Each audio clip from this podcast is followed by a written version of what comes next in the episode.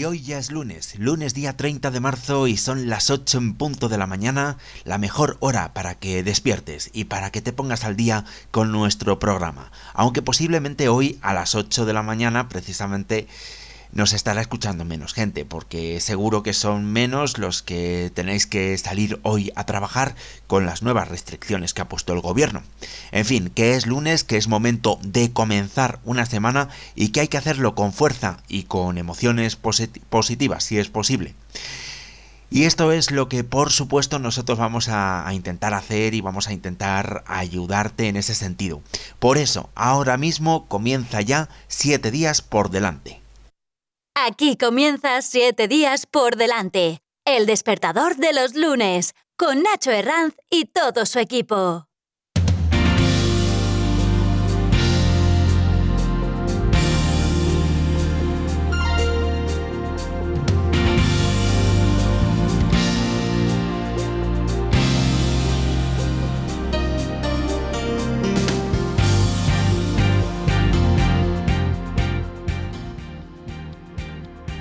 Para comenzar este día, lo primero, informaros que los termómetros van a bajar muchísimo y ahora mismo, cuando son las 8 de la mañana, el termómetro nos indica 7 grados en la Comunidad de Madrid y además está lloviendo. A lo largo del día estos chubascos se van a ir extendiendo por zonas de Castilla-La Mancha, la provincia de Teruel, Valencia, Cataluña, Baleares, hasta cubrir gran parte de la península. Ahora mismo el norte de la península también predominan las lluvias, especialmente en Asturias, Cantabria y en Euskadi. En el resto se alternan las nubes y los claros. Eso sí, durante la tarde se irán extendiendo esas lluvias y en las islas, en las Islas Canarias, lucirá el sol durante todo el día.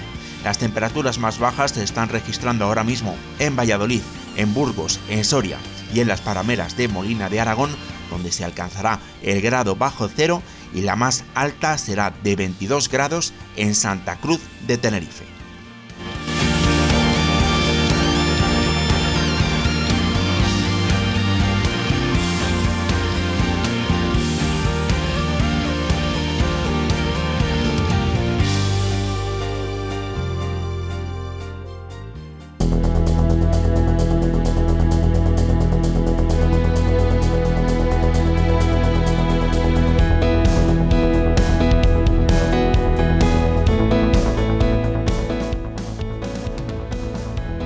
Hoy, día 30 de marzo, y hasta el jueves, día 9 de abril, se encuentran paralizadas todas las actividades no esenciales con el fin de aumentar el nivel de confinamiento durante este estado de alarma. Esta medida fue aprobada ayer domingo en un Consejo de Ministros extraordinarios y entra en vigor desde ya mismo. Además, el Ejecutivo ha aprobado un permiso retribuido para que todos los trabajadores de actividades no esenciales se queden en casa y no acudan al trabajo durante las próximas dos semanas. Hay que aclarar, eso sí, que este permiso retribuido no será para quien pueda teletrabajar.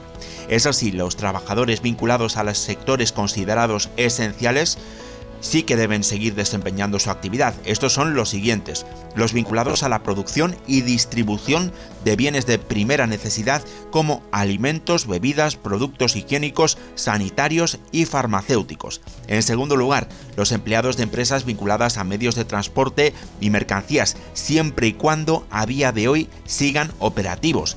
Además, trabajarán los encargados de la distribución y entrega de productos adquiridos en el comercio por Internet, telefónico o por correspondencia. Se cita especialmente a todos aquellos implicados en la cadena logística de importación sanitaria, con mención a los denominados corredores sanitarios que se han puesto en marcha con China.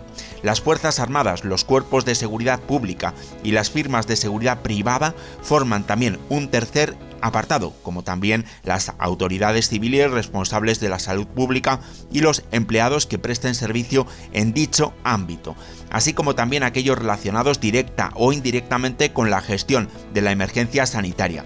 Le siguen las personas trabajadoras en centros sanitarios y de atención a personas de la tercera edad, así como las vinculadas a centros de investigación donde se estén desarrollando proyectos relacionados con el coronavirus COVID-19. También las empleadas del hogar y personas cuidadoras. Trabajarán también todos aquellos profesionales que prestan servicio en puntos de venta de prensa y que estén vinculados a medios de comunicación como prensa, radio, televisión, internet o medios digitales. También a aquellos que se dediquen a los cultivos, la pesca, la ganadería y otras ramas del sector primario, los que se dediquen también al sector textil y de ropa de trabajo, especialmente la orientada a la protección de los sanitarios. Así que si no te encuentras en ninguno de estos sectores y no puedes teletrabajar, lo más probable es que tengas que quedarte en casa. Todos los trabajadores ocupados en actividades no esenciales deberán quedarse en casa, pero mantendrán su sueldo, tendrán un permiso retribuido y recuperable, lo que significa que una vez cese la restricción a la actividad, irán recuperando las horas de trabajo no ejercidas de manera paulatina y espaciada en el tiempo. Y nosotros estamos aquí para despertar a aquellos que se tienen que ir a trabajar y también para acompañar a aquellos que se queden en su casa. En la redacción Isabel Galvez y Leopoldo Fuentes Muñoz y en la producción, la técnica y la dirección de este programa, quien te está hablando en este momento, Nacho Herranz. Noticias en positivo.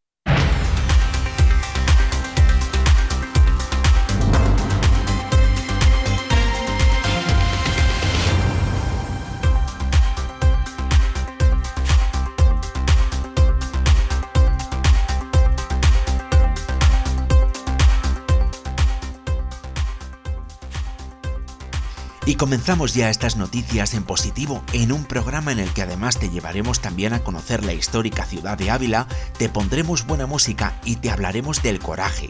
Pero en primer lugar nos vamos a, nuestro país vecino y amigo Portugal, ya que allí el gobierno ha tomado la decisión de regularizar a todos los inmigrantes sin permiso de residencia para asegurar el acceso de los más frágiles a la salud y a la seguridad social. El ministro de Administración Interna de Portugal, Eduardo Cabrita, dijo ayer domingo que es importante garantizar los derechos de los más frágiles como son los inmigrantes. Según explicó, es un deber de una sociedad solidaria asegurar el acceso de los inmigrantes a la salud y a la seguridad social. De esta manera, todos los visados y documentos relativos a la permanencia de ciudadanos extranjeros en Portugal que expiraran después del pasado 25 de febrero serán válidos hasta el 30 de junio del 2020. Además, a partir de hoy, día 30 de marzo, todas las oficinas del Servicio de Extranjeros y Fronteras de Portugal serán cerradas al público para evitar contagios de coronavirus, salvo en casos muy, muy urgentes. A continuación te resumimos otras noticias relacionadas con este coronavirus. Ayer domingo fue el quinto día consecutivo en que se produjo una bajada de los nuevos contagios, es decir, cada día se registran más casos de personas infectadas, pero desde hace cinco días esta subida es mucho menos pronunciada. El 25 de marzo los nuevos contagios habían crecido un 20,01%, mientras que este domingo lo han hecho tan solo un 9,06%. En menos de una semana, este ascenso se ha reducido a más de la mitad. Este precisamente era uno de los objetivos principales del confinamiento, frenar el pronunciamiento de la curva para evitar que se colapse el sistema sanitario teniendo en cuenta que un 10% de todos los contagiados necesitarán en la UCI entre 7 y 10 días. Con el número de defunciones ocurre algo similar al de los contagiados. Si el día 25 de marzo habían subido un 27,37%, ayer lo hicieron un 14,73%.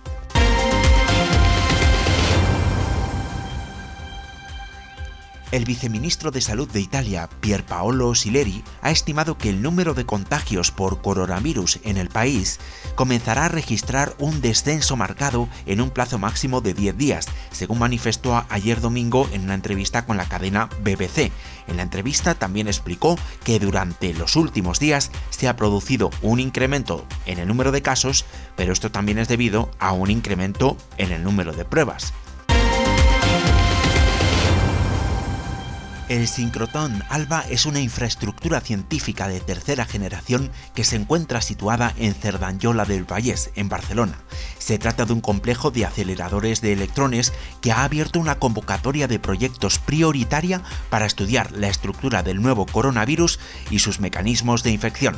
Las ocho líneas de luz con las que cuenta este centro inaugurado justo ahora hace 10 años permiten analizar la materia a escala atómica y molecular. Desde que se abrió este centro el 22 de marzo del 2010, su luz de sincrotón ha servido para avanzar en campos tan diversos como biomedicina, la ciencia de materiales, la nanotecnología o la arqueología. Ahora este centro quiere poner al servicio de toda la comunidad científica su instrumentación, sus conocimientos y su personal especializado para contribuir a solucionar el desafío de la nueva pandemia. Las técnicas de luz del sincrotón son muy útiles para entender la estructura molecular de los coronavirus y sus mecanismos de infección de las células sanas. Esto puede ayudar a avanzar en el conocimiento del patógeno y a desarrollar nuevas vacunas y tratamientos. Las distintas líneas de luz permiten usar múltiples técnicas basadas en la interacción de la luz del sincrotón con las muestras que se estudian. De esta manera se pueden realizar estudios físico-químicos de superficies y materiales avanzados, incluidas sus propiedades electrónicas y magnéticas, así como analizar polímeros y materiales de interés biológico para aportaciones en medicina o ciencias ambientales. Algunos ejemplos de las investigaciones realizadas en ALBA durante estos años son los estudios para nuevos materiales, para baterías y dispositivos electrónicos, análisis de fármacos para enfermedades como la malaria, la hepatitis C, el cáncer o el Alzheimer y el diseño de catalizadores o avances para la conservación de pinturas románicas. También destaca el último proyecto aprobado últimamente de una nueva línea de luz especialmente diseñada para realizar investigaciones no previstas en absoluto en el plan inicial del sincrotón. Se trata de una línea en colaboración con la Agencia Espacial Europea para caracterizar con luz de sincrotón los módulos de espejo que constituyen la óptica de rayos X del telescopio avanzado para astrofísica Athena. El instrumento se enviará al espacio en el año 2031 y detectará los rayos X de altas tecnologías procedentes, por ejemplo, de los agujeros negros que engullen materia o de la formación de nuevos grupos de, de galaxias.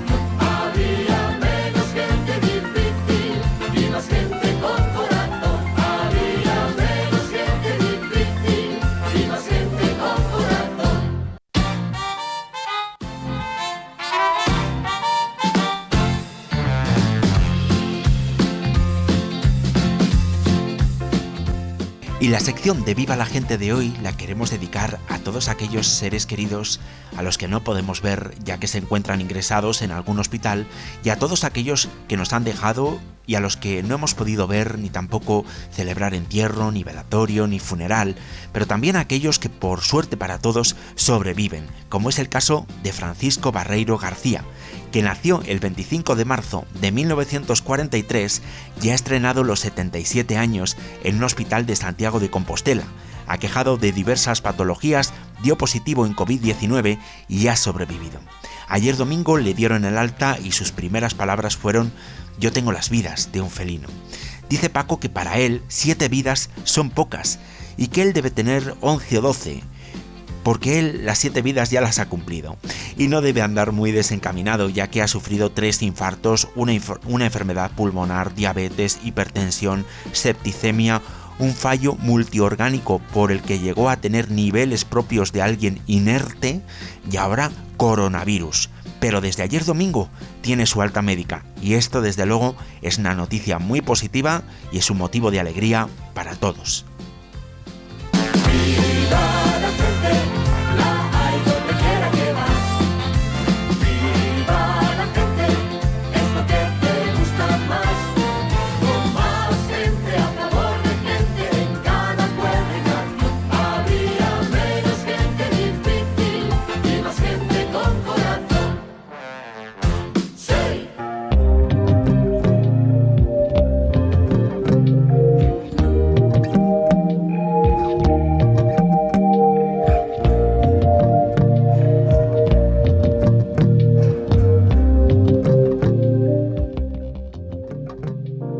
Son las 8 y cuarto de la mañana y en este momento le vamos a poner una nota musical a esta mañana de lunes en la que te recomendamos, en la que te recordamos que seguramente no podrás salir de tu casa. Tenemos una mente subconsciente que muchas veces nos dice que no llegaremos a alcanzar esos objetivos, esas metas, pero a veces también se contrapone con otros pensamientos que nos dan ánimo, nos guían y nos dan aliento en estos momentos de oscuridad. Escuchamos a continuación la voz de Peter Gabriel con una maravillosa canción que habla de la lucha por avanzar y no rendirse. Nos habla también de que el sol volverá a aparecer después de estos días, estos momentos de oscuridad. thought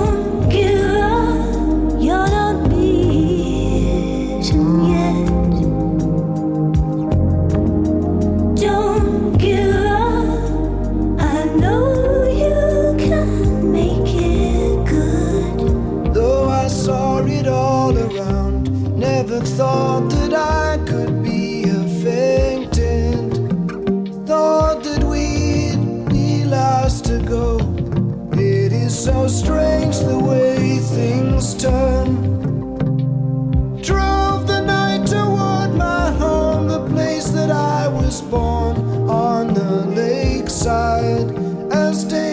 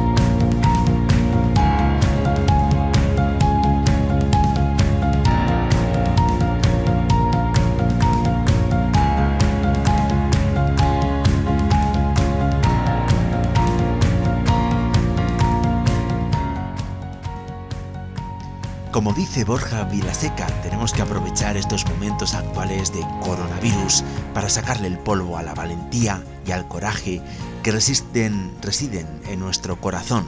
Y es por eso que hoy hemos pensado que era un buen día para hablar de coraje. Y es que el coraje es un factor fundamental para afrontar nuevas realidades, para enfrentarse a nuevos retos, para iniciar nuevos proyectos. En fin, seguramente lo que ocurre es que el coraje precisamente es lo que necesitamos para poder triunfar o muchas veces para poder superar situaciones muy complicadas también como la actual. Recuerdo una conferencia de Borja Milans del Bosch en la que precisamente nos hablaba del coraje, también hay una entrevista que le hicimos en su momento en fin de semana contigo y que recomiendo que la busquéis porque en 7 días por delante.es eh, ebooks eh, y en Spreaker está, está disponible. Si la buscáis la encontráis. Pues Borja, Borja Milans del Bos nos hablaba también del, coraje. El coraje que por cierto también es algo muy necesario cuando queremos emprender un, negocio. Y es que muchas veces nos ponemos excusas como es que la cosa está muy mal o, o yo no voy a tomar decisiones hasta que la cosa no cambie. Imaginaros que cambiamos la cosa por nuestro nombre. En lugar de decir la cosa, la cosa está muy mal, decimos es que es que Nacho o es que Mm, Juan, o es que Antonio, o es que María José, o es que Elena. Bueno, a mí es que, sinceramente, es que no me sale eh, decir, es que Nacho, a ver, prueba, prueba tú, mm, tú, con tu nombre, a ver si te sale. ¿eh? Sustituye la cosa, está muy mal, sustituye la cosa por tu nombre, o mejor, pon tu nombre y tu apellido. ¿Te sale? Bueno, pues frente a la adversidad, frente a momentos como el actual, desde luego es imprescindible que, nos mostremos con coraje. Muchas veces vamos por la vida como zombies, salimos del metro sin parar de mirar el móvil, bueno, cuando podíamos salir del metro, claro, porque ahora no podemos ni entrar, ni, no podemos ni salir de casa, pero bueno, ¿cuánto corazón ponemos en nuestra vida? Seguramente nos hace falta mucho coraje y nos hace falta también ponerle corazón a esta vida, pero nos frena el miedo, la pereza, esa zona de aborregamiento, también conocida como zona de confort. Y es que el miedo nos asusta, nos imposibilita, nos paraliza y hace que nos cueste mucho que salgamos de esa zona donde estamos tan cómodamente instalados, porque en esa zona de confort, pues es que ya sabemos siempre lo que nos va a ocurrir. Y es que nos resulta muy difícil pensar que los cambios pueden resultar positivos. Y muchas veces el miedo o la falta de coraje es lo que nos impide alcanzar nuestros sueños y también nuestros deseos. Y también es muy importante que, aceptemos, que nos, que nos aceptemos, que nos queramos y que nos perdonemos, ya que esto, esto va a facilitar también que podamos aceptar a otras personas, que las podamos querer mejor y que las podamos perdonar también mejor. Continuamente los juicios que nos hacemos a nosotros mismos nos limitan muchísimo. Y el amor precisamente consiste en vivir sin juicios. Dejamos de enjuiciarnos cuando nos aceptamos a nosotros mismos. Es muy interesante que comencemos a, utilizar expresiones como estoy avanzando o, lo estoy consiguiendo. Si tenemos un sueño, tenemos que levantarnos día a día con ilusión, con fe, para alcanzarlo.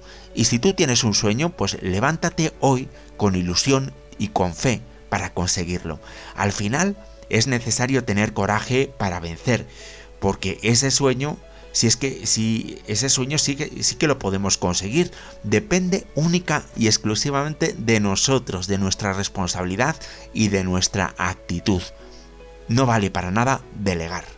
Es que ahora que estamos enjaulados, confinados, si observamos a los dueños de la calle, que en estos momentos son los pajaritos, ellos nunca tienen miedo de que la rama se rompa, porque su confianza no está en la rama, su confianza, su confianza está en sus propias alas.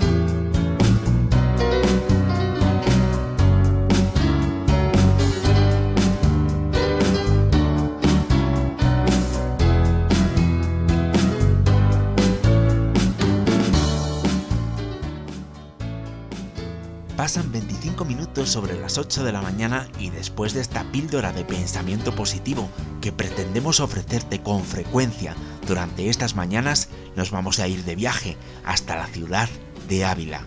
Un viaje como siempre, con la imaginación y con la magia que nos proporciona la radio.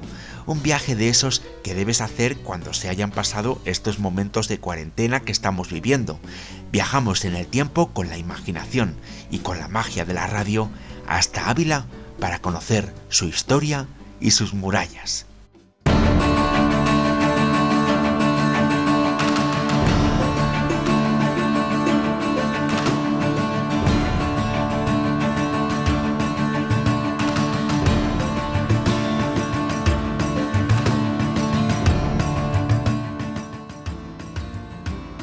Más que centinela de Castilla, como la han llamado, Ávila es cabeza de Castilla su vida como está a unos 1126 metros sobre el nivel del mar es una ciudad única, encerrada en su anillo de piedras milenarias en forma de murallas, murallas que luce como una corona y que delatan una larga e importante historia.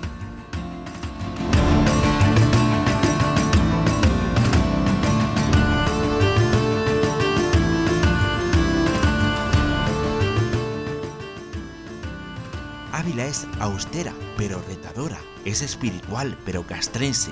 Parece una ciudad museo enclavada en un paisaje histórico. Se asienta sobre sus murallas, pero también sobre tres nombres que forman parte de la historia de España.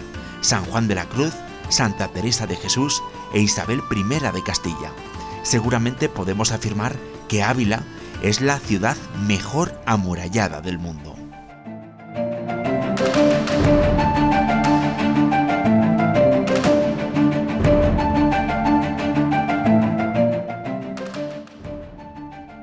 Dicen que estas murallas se comenzaron a levantar tras la bendición de la primera piedra por parte del obispo de Oviedo, don Pelayo, en mayo del año 1090.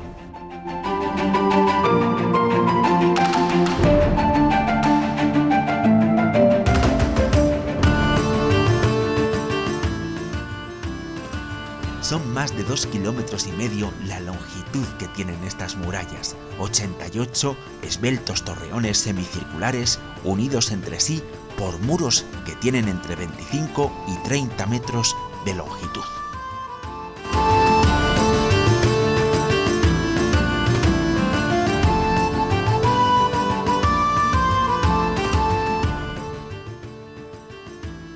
Nueve son las puertas de las murallas de Ávila. Siempre hacia el levante se abre la puerta del peso de la harina. En el lado norte están las puertas del Mariscal y del Carmen. Para salvar el río Baja está la puerta del puente que nos abre camino hacia Salamanca. Y en el lado sur, en el lado sur hay tres puertas, la del Matadero, la de la Santa y la del Rastro.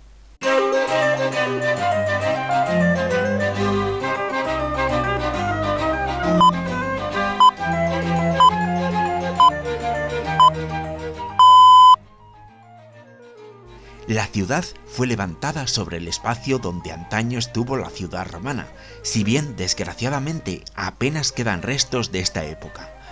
Los orígenes de Ávila, desde luego, son muy remotos y no faltos de cierta leyenda que quisiera atribuir la evangelización del primitivo núcleo urbano a San II o esos famosos toros esculpidos en granito de la comarca por artistas celtibéricos.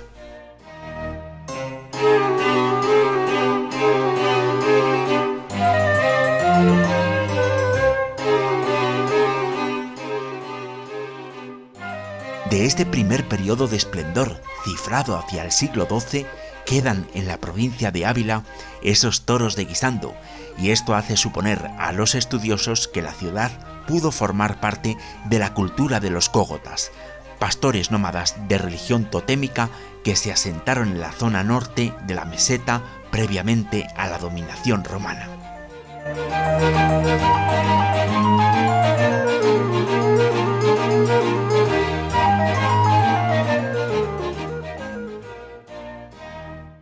Durante la larga y dura reconquista, Ávila llegó a ser morada de reyes. Alfonso VI, Alfonso VII y Alfonso IX residieron allí preparando sus campañas contra los moros. Fue a finales del siglo XI cuando el conde Raimundo de Borgoña, yerno de Alfonso VI, inicia la repoblación de la ciudad y la construcción de su muralla, para la que se emplearán materiales procedentes de ruinas monumentales de otras épocas.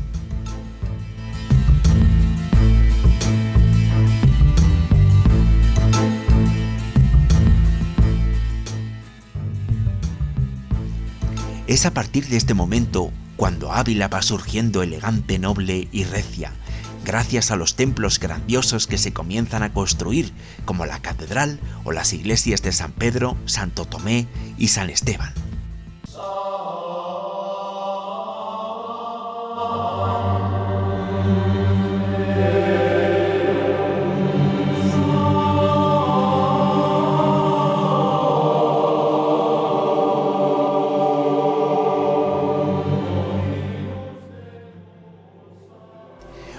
Época floreciente en la vida de Ávila surge en el siglo XV. En este momento, moriscos cristianos y transhumancia animan las cañadas y las veredas, y la burguesía conoce el auge de la industria del tejido. En esta época y durante el siglo siguiente tienen su origen los mejores palacios de la ciudad, como los de Dávila, Velada, Valderrábanos, Navas, Guzmanes, Velas, verdugos, polentinos y muchos otros nombres pertenecientes a nobles y burgueses.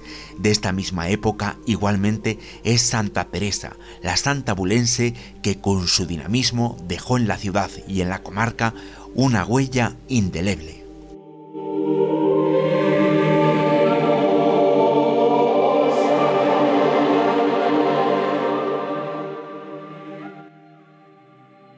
Sin duda, Teresa de Cepeda y Ahumada dejó una gran influencia en la ciudad. Nació el 28 de marzo de 1515, en el lugar donde hoy se levanta el convento y la iglesia de los Carmelitas. La iglesia de Santa Teresa, levantada en 1636 con la protección del conde duque de Olivares, es de estilo neoclásico y fue inaugurada el 15 de octubre, el día de la festividad de Santa Teresa. En su interior lo más visitado es la capilla de la Santa, levantada en el lugar exacto de su nacimiento, pero también hay otros edificios que conservan otros recuerdos de Teresa de Ahumada en la ciudad, como el convento de la Encarnación o el de San José,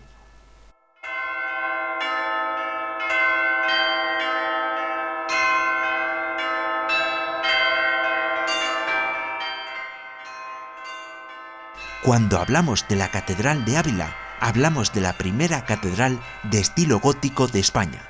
La catedral es obra de Juan Guas y del maestro Fruche. Se encuentra pegada a la muralla y actúa simultáneamente como iglesia y como fortaleza. El ábside de la catedral es un todopoderoso torreón defensivo integrado totalmente en la muralla.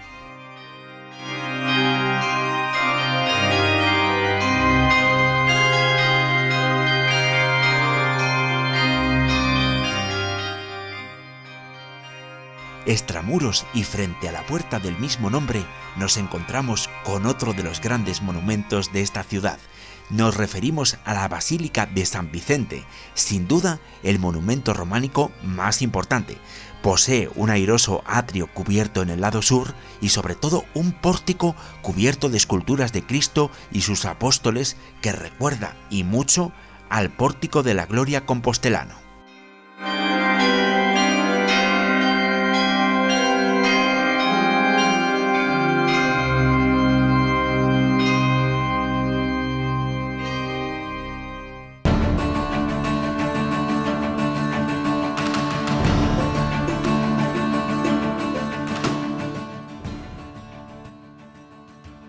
Cuando abandonamos la ciudad camino de Salamanca, nos encontramos con el templete de los cuatro postes. Lo que vale realmente de este lugar son las vistas de toda la ciudad, vistas que son especialmente bellas durante la noche, cuando la ciudad aparece iluminada con el cinto de sus murallas, en la oscura y limpia noche castellana poblada de estrellas.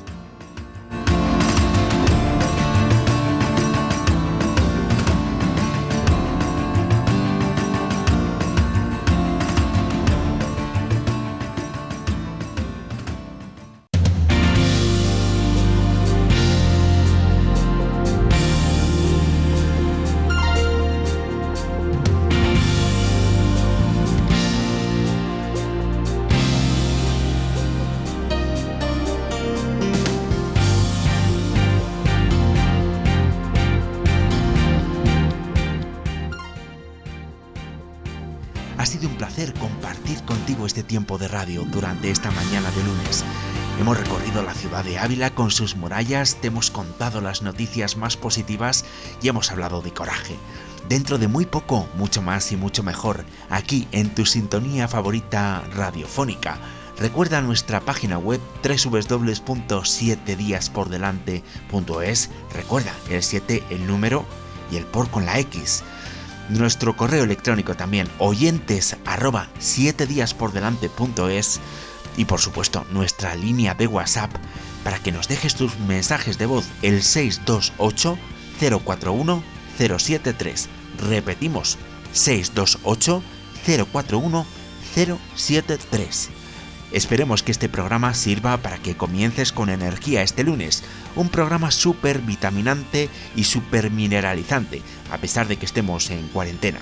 Es el momento ya de poner el punto final, se despide de ti, se despide de ti tu amigo, tu amigo Nacho Herranz, deseándote lo mejor, que seas muy feliz, que nunca dejes de soñar y que no dejes de escuchar la radio.